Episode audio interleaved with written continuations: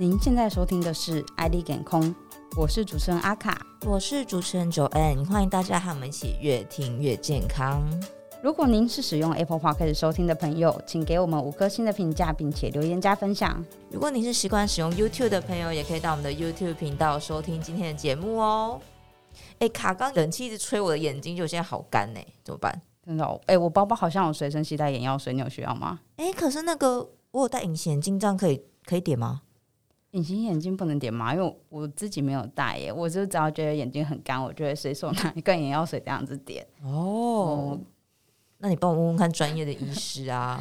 好，那不然我们就今天就是直接帮你问医师好了。好，好，那我们今天就邀请到了林口长庚医院眼科部副部长黄义修医师来到现场。医师好。哎，你好，主持人阿卡好，主持人乔安好，还有各位听众大家好。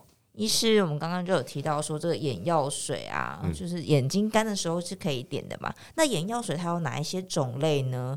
它是跟那种就是演戏不是都有一些人工泪液，它是同样的东西吗？一般拿过，呃，我们一般在药局可以买得到的药水，当然有各种的啊、呃。不过它有主要分两个嘛，哦，一个是在你随手可以拿得到的柜子上，嗯，那这一种在日本药局，我相信各位或者在国内的这一些。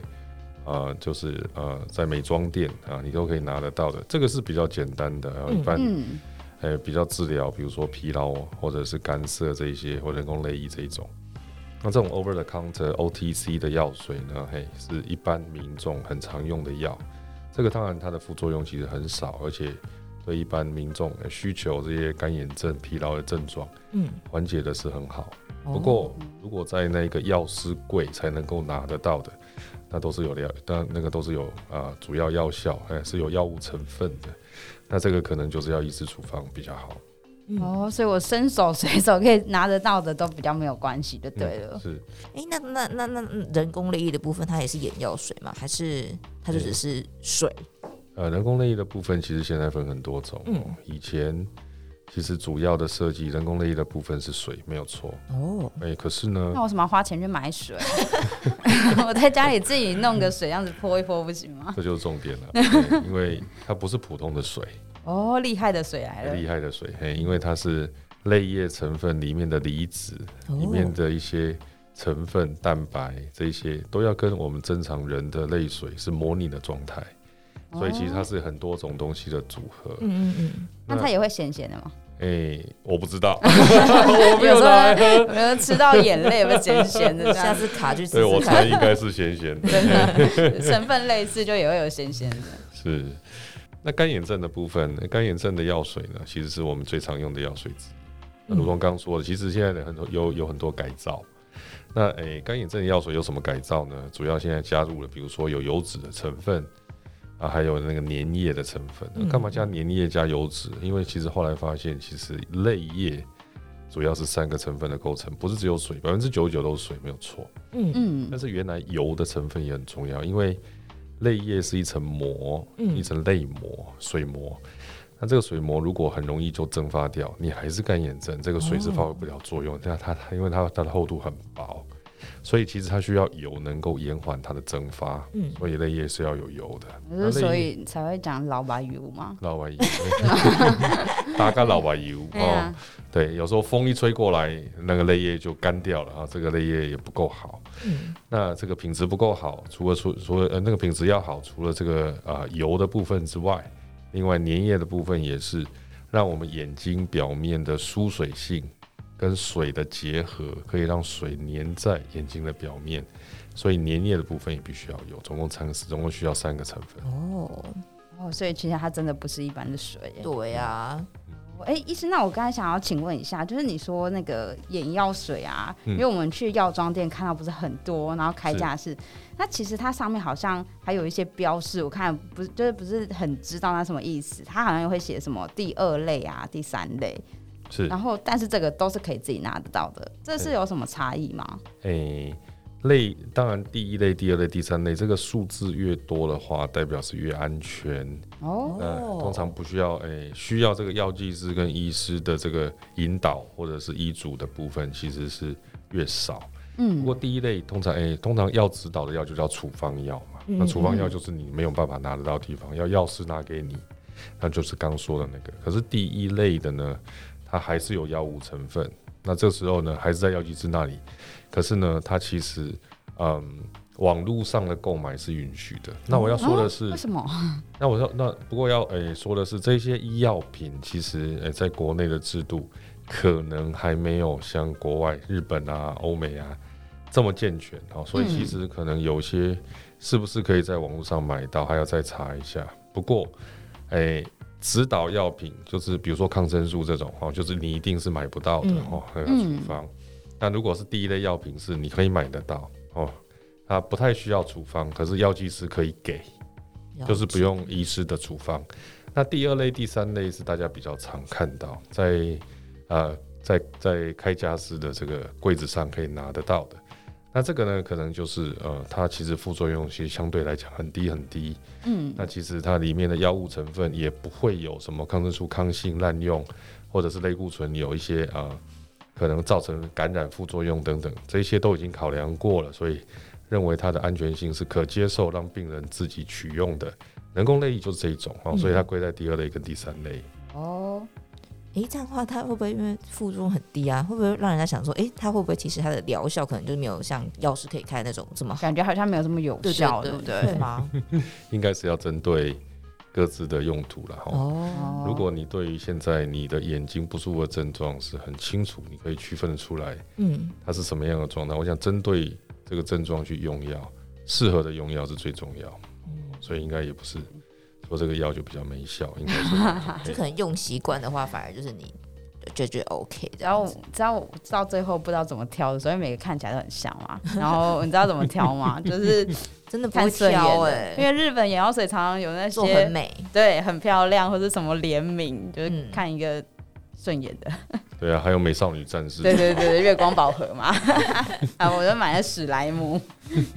对，哎、欸，那我想要请问一下哦，它这个眼药水的成分要怎么看啊？就是刚才在讲有这么多种，其实有些我看到还有一些什么，还有些什么有含什么 UV 或者什么，甚至有些是黄色的眼药水或者粉红色的眼药水。嗯、这样子到底我要说怎么去挑呢？真的就是看顺眼嘛？嗯。欸怎么样去挑？其实我相信还是要依照你现在面对的症状是怎么样嘛。哦，当成分当然是针对你的症状去设计的。嗯、那比如说是疲劳的药，哦，就是眼睛疲劳这些视力模糊的，它点了之后就会好的这种比较简单的干眼或者是疲劳症状引起的，其实它大部分都是引它是大它大部分都是用一些，比如说 neostigmine 是一种凝副交感神经药，哦，它的作用机转其实就是让。眼睛的这一些啊刺激，就是神经刺激的，我们身体本身分泌的这些蛋白作用可以效果增加，所以如果是呃像这样的药点下去，真的是舒服很多，哦，这样很快乐，真的，嗯。那另外我们眼睛因为很长，它面对外界嘛，空气如果有一些问题，或者是有异物。常常造成表皮的一些破损，那这些破损对眼睛来讲，因为眼睛表面满布神经，容不下一颗沙的，所以 这些表面的破皮如果呃发生的时候，它就会很不舒服。嗯，那你需要有一些促进修复的一些机制，那这一些促进修复的机制都是很简单的，很像我们以前说的维骨力哦，那维骨力里面会有一些成分类似。软骨素等等，它也可以帮助眼睛表面的修复可以变快。那像这种的点下去也是舒服感很好，所以其实它可以帮助表皮修复跟保持水分。嗯、那像这种，其实在现在这种呃开架式的的药水上面，里面都有很多种呃很特别、很舒服的成分存在。哦。有没有感觉很厉害？对啊，真的很厉害。可是医师，那如果啊，就是刚刚有提到说，哎、嗯欸，我觉得可能觉得真的不太舒服，我眼睛干，我就可以去点眼药水嘛。嗯，那我是只要一有这种感觉就可以去点嘛？还是会建议时隔多久呢？嗯，当然，你随时一有症状就去找医师，嗯、我相信可能你会觉得蛮辛苦的。所以，我相信开架式的药水应该还是有它基本基本的呃为民众为民众服务的目的。嗯，所以我相信，哎、欸，你买来之后点。那如果点了之后你有缓解、有舒服的感觉，很明显，我相信应该是有对症。可是如果啦，如果你点了三天、五天，反应其实一直都不好，甚至越来越严重，我相信还是就医是比较正确的选择。嗯，我哎、欸，我不知道有没有人跟我一样，因为他眼药水不是常常会设计的很凉，甚至还有清凉感，还有程度嘛。我记得我高中的时候都会随身携带，就是拿来当提神，上课要用。对对对，上上课就是觉得很想睡觉的时候，我就点一下，就凉凉的，嗯，就是自以为提神，其实我也不知道有没有效。眼科医师也是超爱的，不是我们也是人呐、啊，哈，所以对这种药水点下去舒服的感觉，我相信对每个人都有诱因哈。一直让，你们有觉得提神的啊？啊，有啊，当然有，真的啊，累的时候点一下，我相信还是很舒服哦。不过。呃，有时候疾病还是疾病哦，它并不是舒服就可以，哎、这个病它就会治疗好了哈。所以其实如果真的还是症状没有办法很明显的缓解，甚至越来越糟，应该就医还是最主要，它可以帮你找出真正的问题。诶、欸，那如果我们想要点眼药水的时候啊，有没有什么一定要特别注意的地方呢？嗯，眼睛其实是黏膜嘛，哦，而且它是一个暴露在外的黏膜。那黏膜你知道，它可能跟皮肤的防护机制会不太一样。嗯，很多东西，甚至有人说现在武汉肺炎等等啦，虽然没有真正的证据，是不是这个病毒的传染也可以不是从呼吸道，是从黏膜吸附就感染，对不对？对。所以眼睛的表面必须要好好的保护好。那我们这么容易受到伤害的地方又这么的精密，那所以我们在点眼药水或者是我们在照顾它的时候，相信有很多逻辑应该是对的。就是第一个。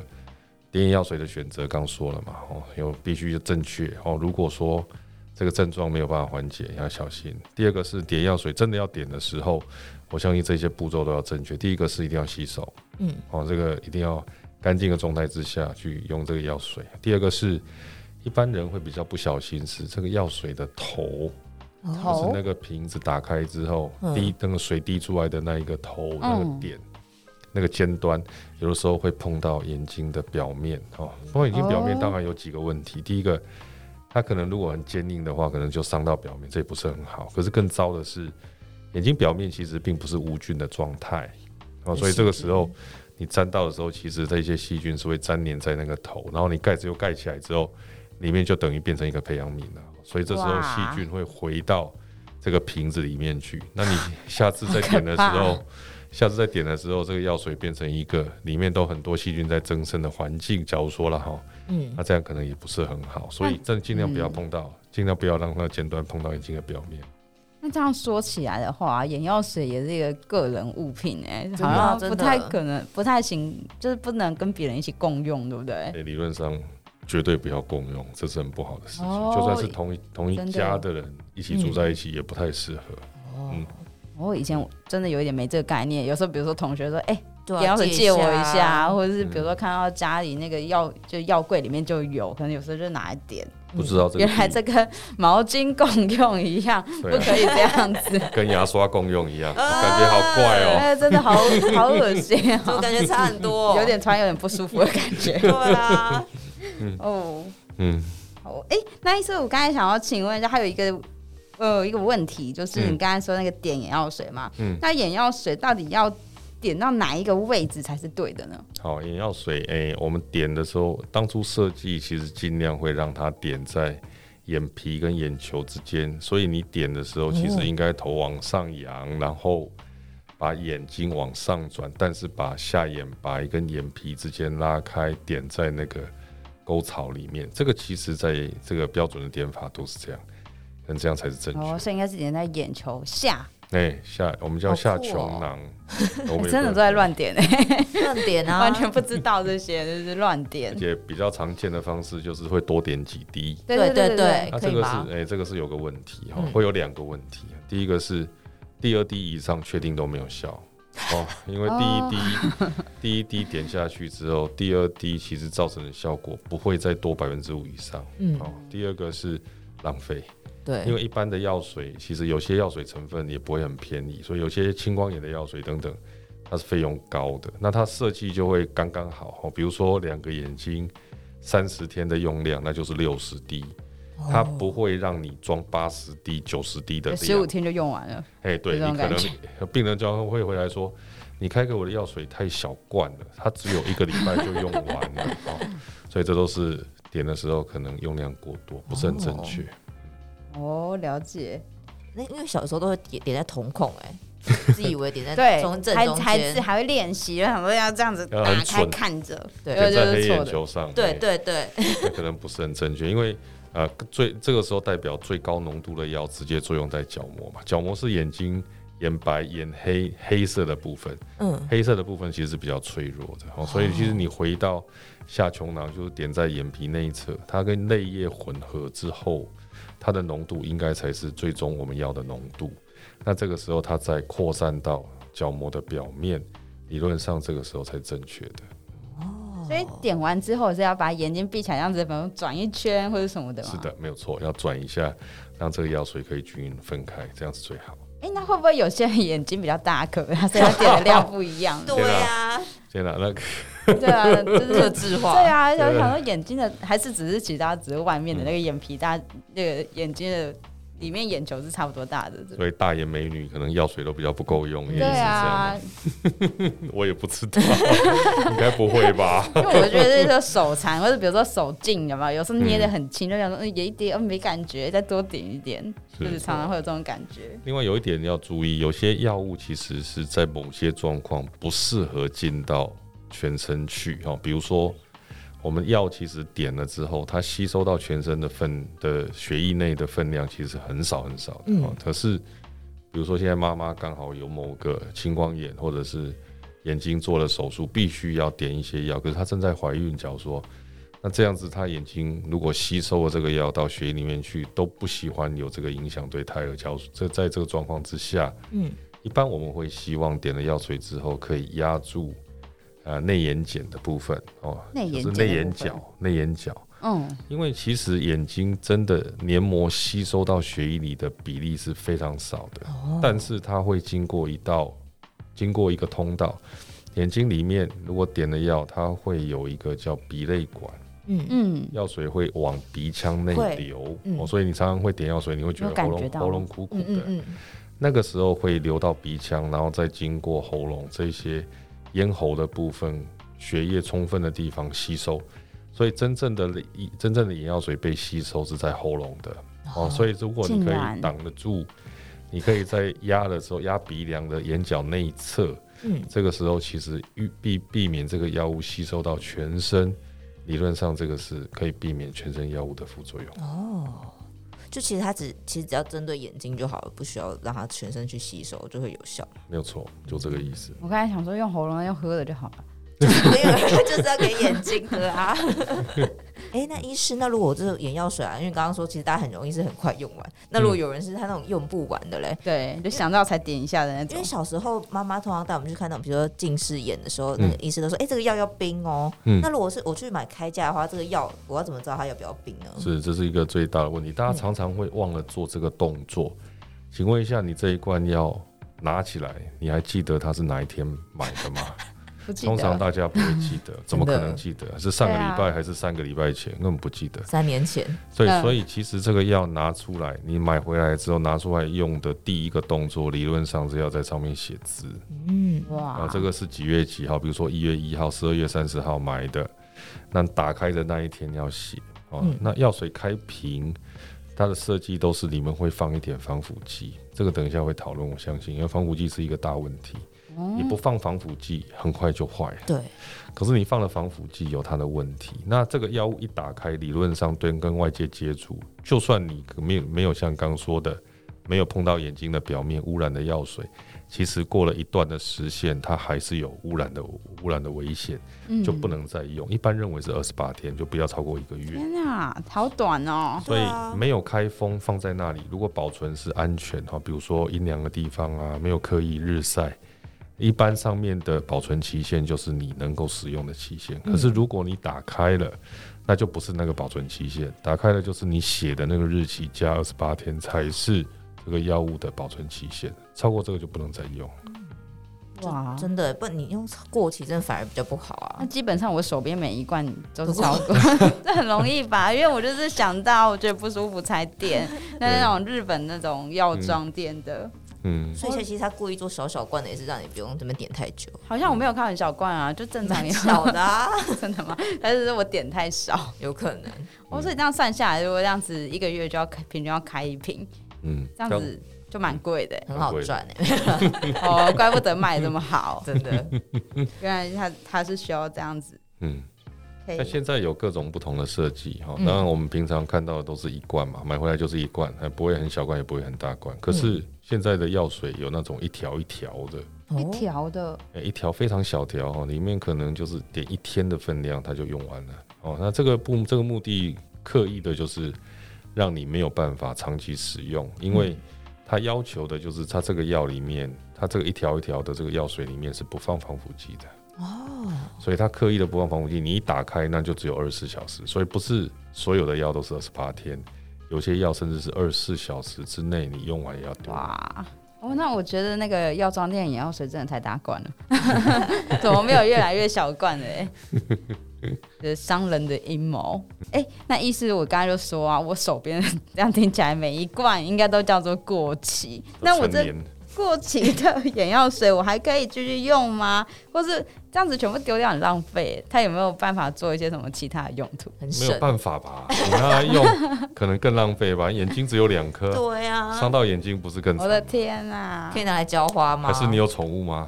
宠物需要哦，没有没有没有有有，没事。我们家的猫咪就是前阵子没有动物有它的人权呐，没有，我只是说 我们有带他们去看猫咪眼科，哎，是吗？对对对，他们好像也是这样子点眼药水。对，猫猫咪用的药，我相信跟人的一样了，我不太相信，我我不太相信有人有那种力气去为猫特别设计研发猫咪眼科，应该有，但是看一下成分，但是我想并不是很常见吧。嗯，哦，我不知道，就是因为那种眼科开的，然后就是那种罐子，我感觉他们，所以不要再用了啦。好浪费哦！我比较好奇会不会拿来浇花而已。大妈心态浇花会怎么样？我觉得不会这样，就可能没有用。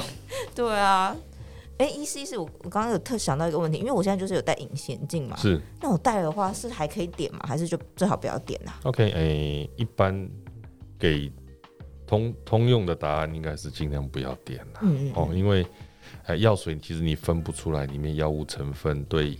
隐形眼镜会不会产生附着？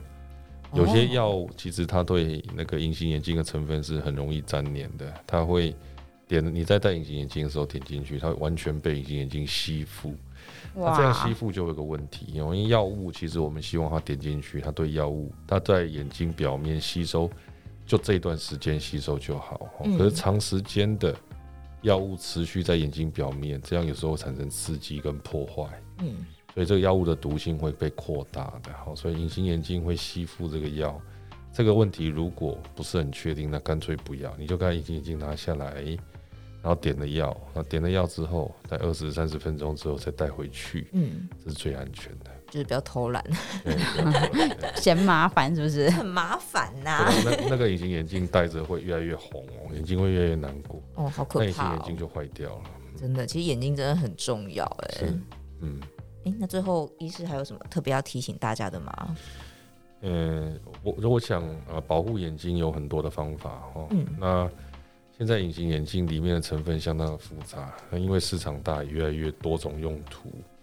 那诶、欸，这些眼睛这些药这药水如果用对地方，其实都非常的好。可是如果使用错误，可能也不是诶、欸、很安全的事情。我相信大家还是要小心面对。嗯，那特别是比如说防腐剂哈，防腐剂这件事情，因为它很复杂。隐形眼镜，呃，我们的我们用的这个眼药水呢，本来这个防腐剂只有一种，它叫 BAK 啊，B 嘿 BAK 这个隐形这个防腐剂用了非常非常久了，用了几十年有了哦。它是一种清洁剂的成分，所以它可以帮助我们药水维持干净哈。那细菌掉到里面去的时候，它就被这清洁剂杀死破坏。它的细胞膜就破了，所以其实这个细菌无法存活。可是你知道吗？它会杀细菌，它也会杀眼睛表面的细胞。听起来很可怕吧？清洁剂什么点在眼睛？对，所以隐形，所以诶，一一个药水如果建议你点四次，就算是人工泪液，也不建议你变成是一般的药，一诶那个当做一般生理食盐水这样子，一个小时一个小时点，我相信久了都会出问题的。哦，这个在临床上很常见，它叫 m e t i c a m e n t o s a 它就是一个。病人其实太喜欢点药了，嗯，那来的时候就是哦，眼睛好痛，所以我你再开药给我点。问题是你再开药给他点，他更惨，药物的毒性多，所以这都是这个防腐剂引起的。哎、欸，所以算是一种成瘾嘛？哎、欸，成瘾，哎，是就是这个意思，完全正确。哎，是。那现在新的呃防腐剂呢，其实有很多改造。新的防腐剂有的很神哦，它其实见到光的时候。它就会完，它就会自己分解，产生一些氯的自由基，哦、嘿，所以它这个是比较高级的一个成分。所以你会看到有些眼药水它其实是不透光的，哦，它就是要让你点出来的时候碰到外面光线，它才会产生那一些杀菌作用，哦，所以其实这时候像这样子的药，哦，像这样药比较高级，比较贵，但也并不是百分之百安全，一般还是认为适当的使用就好，还是要小心这一些药物为了设计的关系加的成分，反而对眼睛造成的伤害，这都要小心，都要注意。了解。哦、那刚刚我讲到就是眼药水啊，现在有很多颜色，什么黄色、粉红色、蓝色，那是 是因为它的成分嘛？还是就是好看？欸、比较常见的应该是类似桃红色吧？对，桃红色很多。桃红色都一般认为它它他们标榜就是说里面放了维他命，对对对对，维他命 B 什么，所以那是维他命 B 的成分。这个其实我不是很理解哈，不过。哎、欸，我我相信他们能够上市，应该都是有一般的审核把关。嗯，所以这个这个颜色并不是挑颜色来点，哈，这不是重点，就是哎、欸，我我喜欢黄色，所以我挑黄色的药来点，哈。嗯，哎、欸，这个可能那个颜那个颜色不是哎、欸、我们挑出来的，那个颜色就是那个成分的本来的颜色，哈，所以那个颜色看起来不错，他就把它变成透明的，那可能还是依照你的症状来使用，这是最适合，而不要挑颜色来用。了解，嗯。好，那今天呢，真的很感谢医师为我们带来的分享啊，然后又让我们知道了很多有关眼药水的小常识，我才知道原来我手上每一罐都已经过期了。那大家如果可以的话，也可以检视一下你身边的眼药水到底过期了没？嗯，那如果听众朋友们，你们还有什么任何的问题或想了解的主题呢，或是想要给我们的建议，也欢迎在评论里留言给我们哦。好，那今天就到这边啦，谢谢，谢谢大家，谢谢主持人，谢谢各位听众，谢谢。